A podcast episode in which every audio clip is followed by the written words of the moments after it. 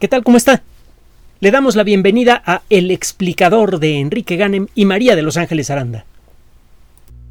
Los expertos en uh, inmunología, en uh, epidemiología y en otras disciplinas están enfrentando una situación nueva con COVID-19 como consecuencia del desarrollo rápido, espectacular, no de una, sino de varias vacunas, en un tiempo entre 10 y 15 veces menor a lo que normalmente tomaba generar una sola de ellas. El desarrollo de la tecnología molecular, de la biología molecular, de la genética, etcétera, de la química eh, avanzada, el desarrollo general de la ciencia nos ha permitido entender a nivel casi atómico cómo funcionan las eh, proteínas cruciales de SARS-CoV-2, la proteína de pico, las proteínas que sirven para reproducir al virus una vez que éste logra invadir la célula, etcétera, etcétera. Y gracias a eso ha sido posible empezar a desarrollar protecciones e incluso empezar a diseñar curas que habrían resultado imposibles hace pocas décadas. Es algo realmente increíble y como consecuencia de esto, las técnicas que normalmente utilizaban los epidemiólogos, por ejemplo, para evaluar el efecto de una vacuna, pues han tenido que ser reformuladas. Normalmente aplicaba usted una vacuna y al cabo de varios años empezaba a ver usted cómo en la población vacunada comenzaba a disminuir la frecuencia de una X enfermedad.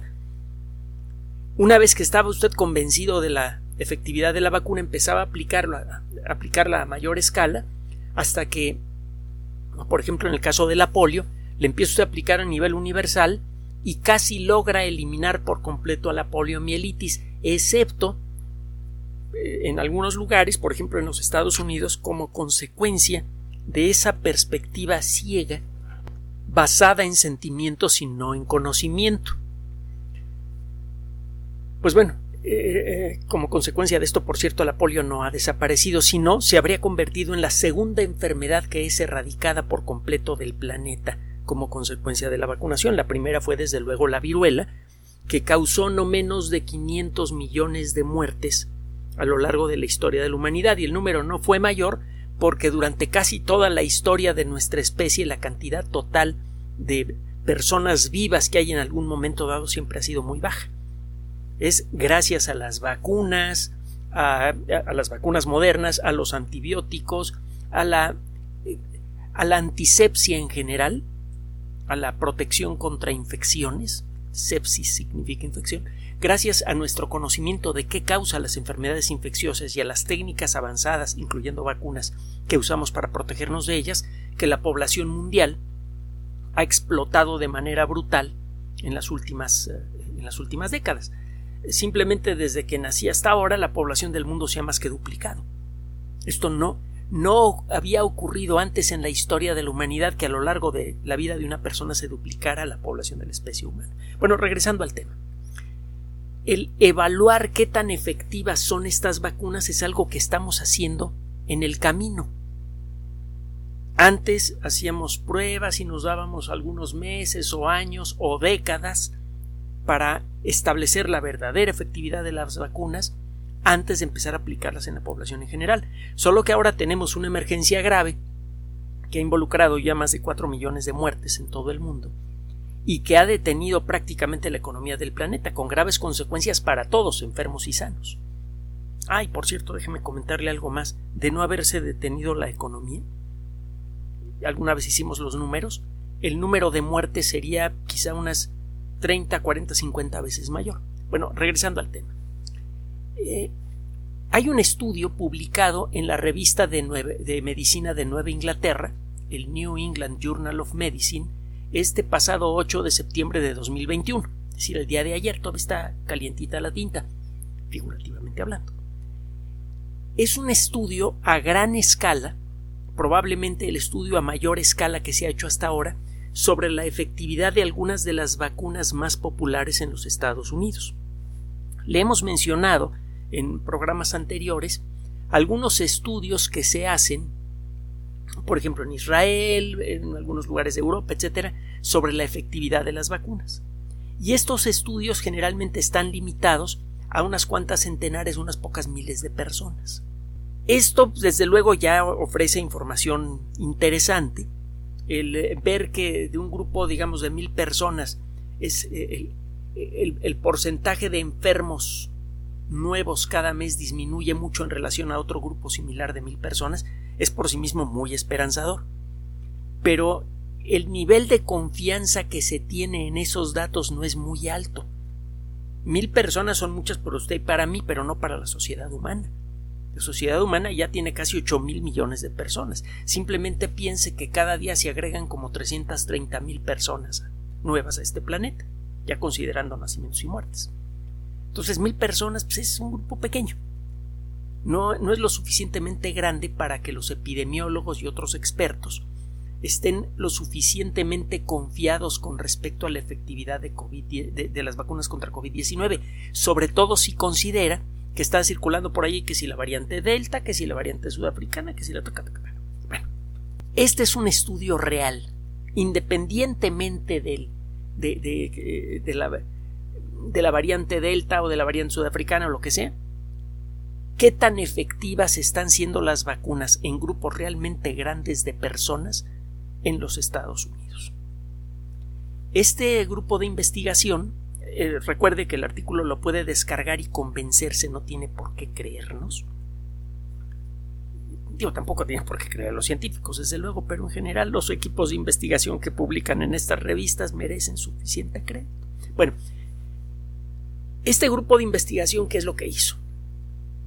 Tomó 41.552 registros de admisiones a 187 hospitales y por otro lado 21.522 visitas a 221 departamentos de, de eh, atención clínica urgente, por ejemplo, eh, a las salas de urgencias de algunos hospitales si en total exploró casi 63 mil 63 mil eh, registros hospitalarios. Algunos de gente que era de plano ingresada a hospitales y otras que simplemente se le daba atención de emergencia. En algunos casos la gente que recibe atención de emergencia es derivada a hospitales, en otros no. Con base en estos registros se pudo empezar a explorar la efectividad de la vacuna. Bueno, de varias vacunas, de las vacunas de ARN mensajero. Acuérdese que hay dos que son muy populares, que son las de Pfizer y BioNTech. Son las dos compañías que fabrican esa vacuna. Y la otra vacuna es, desde luego, la vacuna de la empresa Moderna. También se explora el efecto de la vacuna de Janssen distribuida por Johnson Johnson y que es de una sola dosis.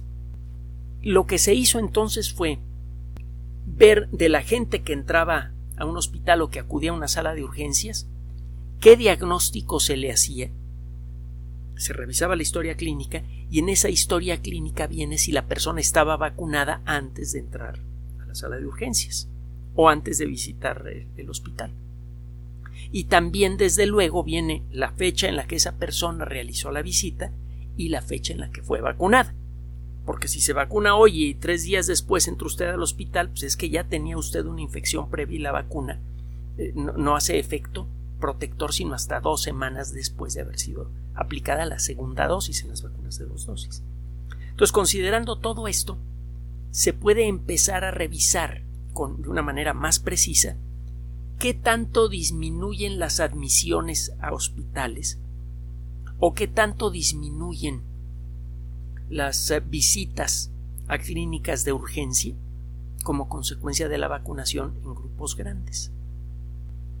Los resultados son, se imaginará usted, bastante interesantes, porque se ha dicho sí, las vacunas, pues dice que tienen una efectividad casi como del 90%, pero estos son estudios muy pequeños en la práctica, los resultados son diferentes, etc. Pues fíjese que no. Las conclusiones son las siguientes. Cuando usted compara un grupo grande, homogéneo de personas no vacunadas contra un grupo más o menos igual de grande, razonablemente igual en términos de, de, quienes lo forman, personas de distintos grupos étnicos, de distintas edades, con distintos niveles de salud, etc. Cuando toma dos grupos azarosos, muy variados de personas, más o menos del mismo tamaño, unas vacunadas y otras no, si tiene usted más de 14, de 14 días en adelante de haber recibido la segunda dosis, tiene usted un 89% de probabilidad de no tener una infección que lo lleve a un hospital. Es decir, el 90% de protección contra la enfermedad grave o la enfermedad intermedia. Decir, se reduce a solo un 10% el riesgo de tener que eh, entrar a una sala de urgencias por COVID-19. Esa entrada puede significar que usted es clasificado como paciente intermedio, va a tener usted fiebre varios días, a lo mejor necesita un poquito de ayuda con oxígeno y va a estar bajo observación continua y ya. O podría desarrollarse la enfermedad. Hay un 90%, un 89%, perdón, se lo estaba diciendo mal, eh, fíjese, eso pasa por emocionarse. Hay un 89% de probabilidad de no resultar positivo en una prueba de laboratorio. Ni siquiera para enfermedad asintomática. Ahora sí se lo estoy diciendo bien. Sigo igual de emocionado, pero ahora sí se lo estoy diciendo bien. Es decir, prácticamente disminuye a un 10% la probabilidad de resultar enfermo aunque sea de manera asintomática. Tiene usted un 90% de cobertura contra la enfermedad en general. Y la cobertura es muy similar para que contraiga usted la enfermedad intermedia o la enfermedad grave. Es decir, que con la vacuna usted ya tiene más de un 90% de cobertura. En otro detalle más interesante, la probabilidad de acabar hospitalizado con enfermedad grave es bajísima con cualquiera de las vacunas. Las vacunas que protegen mejor son las vacunas de dos dosis. Allí la probabilidad de poder escapar a, la necesidad de visitar el hospital, aunque sea para un diagnóstico de COVID-19 intermedio, es del 95%. La probabilidad de escapar a esa situación con vacuna de, una sola dosis con la vacuna de Janssen es del 81%, que sigue siendo muy alta. Estos datos, por cierto, eh, son para adultos de 85 años o más, para personas con condiciones médicas crónicas, hipertensión, diabetes, etcétera, etcétera. Y también para personas de, ah, dirían allá de raza negra no existen las biológicamente no existen las razas en el ser humano existen los grupos étnicos personas de piel negra o personas eh, que le llaman allí hispánicas es decir latinoamericanas por ejemplo estas personas las personas de piel oscura más o menos oscura por distintos motivos han eh, resultado ser más sensibles a COVID-19 que las personas de piel más clara pues bien si está usted vacunado aunque sea con una vacuna de una sola dosis, ya tiene usted una protección amplísima, verificada, de, para no contraer la enfermedad. Usted puede revisar las conclusiones allí. Eh, una pequeña aclaración. Si usted recibe cualquiera de las dos vacunas de ARN mensajero, la protección anda entre el 81 y el 95%, ahora se lo estoy diciendo bien. Si recibió una sola dosis de la vacuna eh, de, Janssen, que es una vacuna de una sola dosis, la protección es del 68% contra eh, resultar positivo en una prueba de COVID-19 y un 73% contra la, eh, contra la, la enfermedad intermedia o grave. Es decir, que incluso las vacunas más sencillas de una sola dosis, como la de Janssen, que se desarrolló con mayor rapidez que las otras, ya tiene un índice de protección como de tres cuartos. Hay tres de cuatro posibilidades, si está usted vacunado con esa vacuna de una sola dosis, de no enfermar gravemente. Claro está, si a eso agrega usted que sigue usando la mascarilla, que sigue respetando el distanciamiento social y todo eso, los números se hacen mucho más alegres. Estamos hablando de gente vacunada que en general no se protege. Si está usted vacunado y no se protege, ya tiene usted una protección muy buena. Agréguele usted la mascarilla y ciertos cuidados en, su vida diaria y el resultado es que tiene usted un escudo invisible a su alrededor casi impenetrable para COVID-19. No importa de qué variedad se trate. Esta es la belleza de este trabajo. En, eh, este legajo de más de 60.000 registros, seguramente hay muchos eh, de personas que enfermaron, bueno, o, que pudieran haber estado expuestas a la variedad brasileña, a la sudafricana, a la inglesa, a la hindú, Conclusión. Las vacunas funcionan muy bien. Los números generados por estudios más pequeños son confiables. dentro de los límites de este trabajo, que nada más analiza tres vacunas, las dos de ARN mensajero y la vacuna de una sola dosis de, Johnson y Johnson, es eh, dentro de los límites de este estudio, las vacunas de dos dosis dan una cobertura mayor, una protección mayor que las vacunas de una sola dosis. Y la protección es bastante buena para personas eh, mayores, para personas que tienen más de 80 años o que tienen problemas de salud crónicos que sabemos que predisponen a la enfermedad. Entonces, si tiene usted diabetes, si tiene usted más de 80 años o, o tiene cualquier otro factor de riesgo especial por COVID-19, las vacunas lo van a proteger. Van a aumentar en mucho la probabilidad de poder salir bien librado de la pandemia, pero en mucho.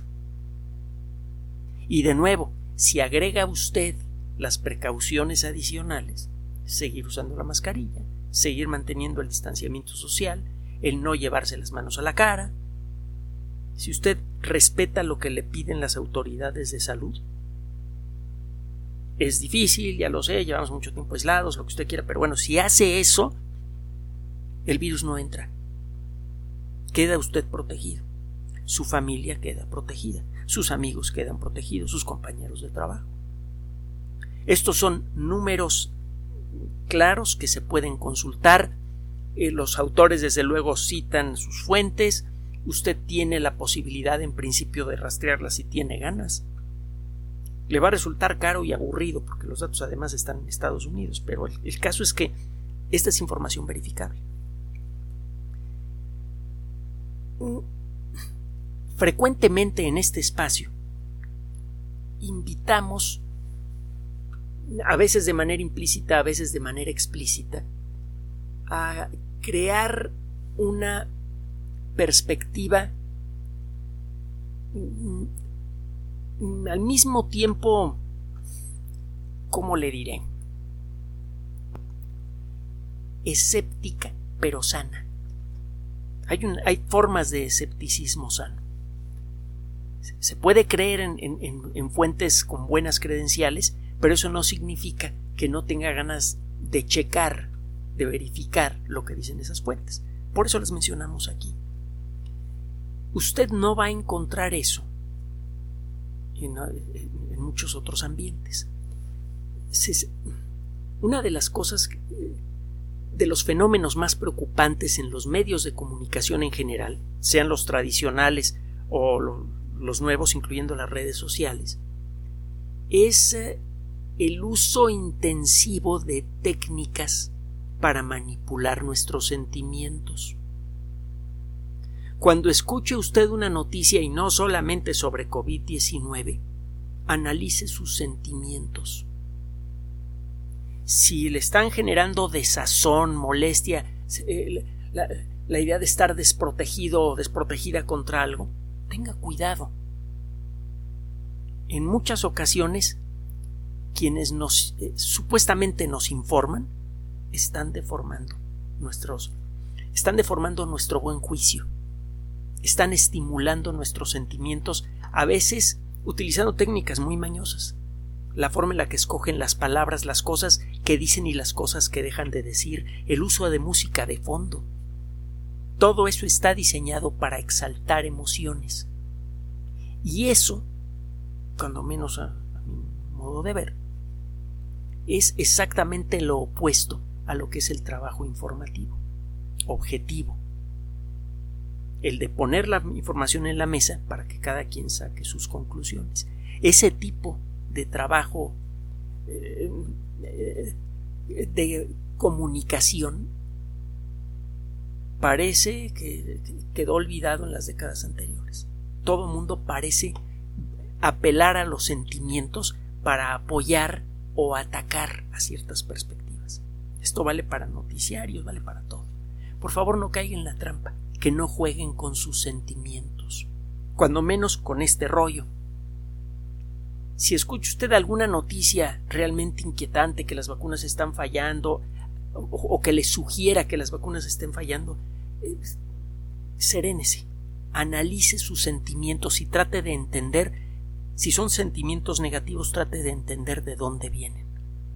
Escuche usted de nuevo aquello que le, inquietó. Si encuentra usted en el estilo de la narrativa algo, eh, algo que le de manera directa le incite esos sentimientos o si la presentación se hizo con música, desconfíe. Nosotros, nuestra forma de, trabajar es diferente. Es eh, queremos traerle a usted en estos audios la forma en la que trabaja la ciencia, poniendo las propuestas, poniendo las ideas y poniendo también las fuentes de información para que usted pueda convencerse. Entonces, por favor, no nos crea, convénzase. Las vacunas funcionan. Y funcionan muy bien y las versiones 2.0 de las vacunas van a funcionar aún mejor. Acuérdese de lo que venimos platicando desde hace varias semanas. Entienda, por favor, que ninguna vacuna es perfecta y menos estas. Nunca antes se había desarrollado una vacuna contra un virus tan mutable como este. Cuando empezó la pandemia, muchos expertos decían que iba a resultar imposible fabricar una vacuna contra coronavirus porque estos coronavirus cambian muy rápidamente y lo mencionamos. Acuérdese que decíamos que cambian tan rápidamente que nuestro sistema inmune no puede ajustarse a esos cambios. Por eso podemos sufrir eh, varios catarros en una temporada. Los catarros comunes son causados por coronavirus. Pero ahora resulta que fue desarrollada una tecnología fabulosa en muy poco tiempo que permite crear una protección efectiva contra este virus tan mutable. Entonces, eh, eh, lo, que nosotros pretendemos hacer es ponerle esa información en la mesa para que usted pueda analizarla y pueda mantener fría la cabeza. Vamos por muy buen camino. Hágale caso a quienes de veras saben. Hágale caso a las autoridades de salud. Eso seguramente va a incluir la sana distancia, la mascarilla y todo lo demás. Gracias por su atención.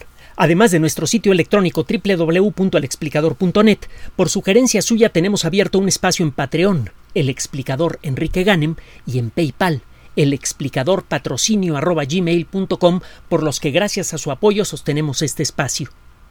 Puede usted descargar gratuitamente estos audios en formato MP3 en Spotify y en iTunes como El Explicador sitio oficial y en SoundCloud como El Explicador y con formato de video en YouTube en El Explicador sitio oficial. Recuerden nuestras redes sociales de siempre, Twitter Enrique-Ganem y en Facebook Enrique Ganem sitio oficial, El Explicador y los grupos que usted ya conoce.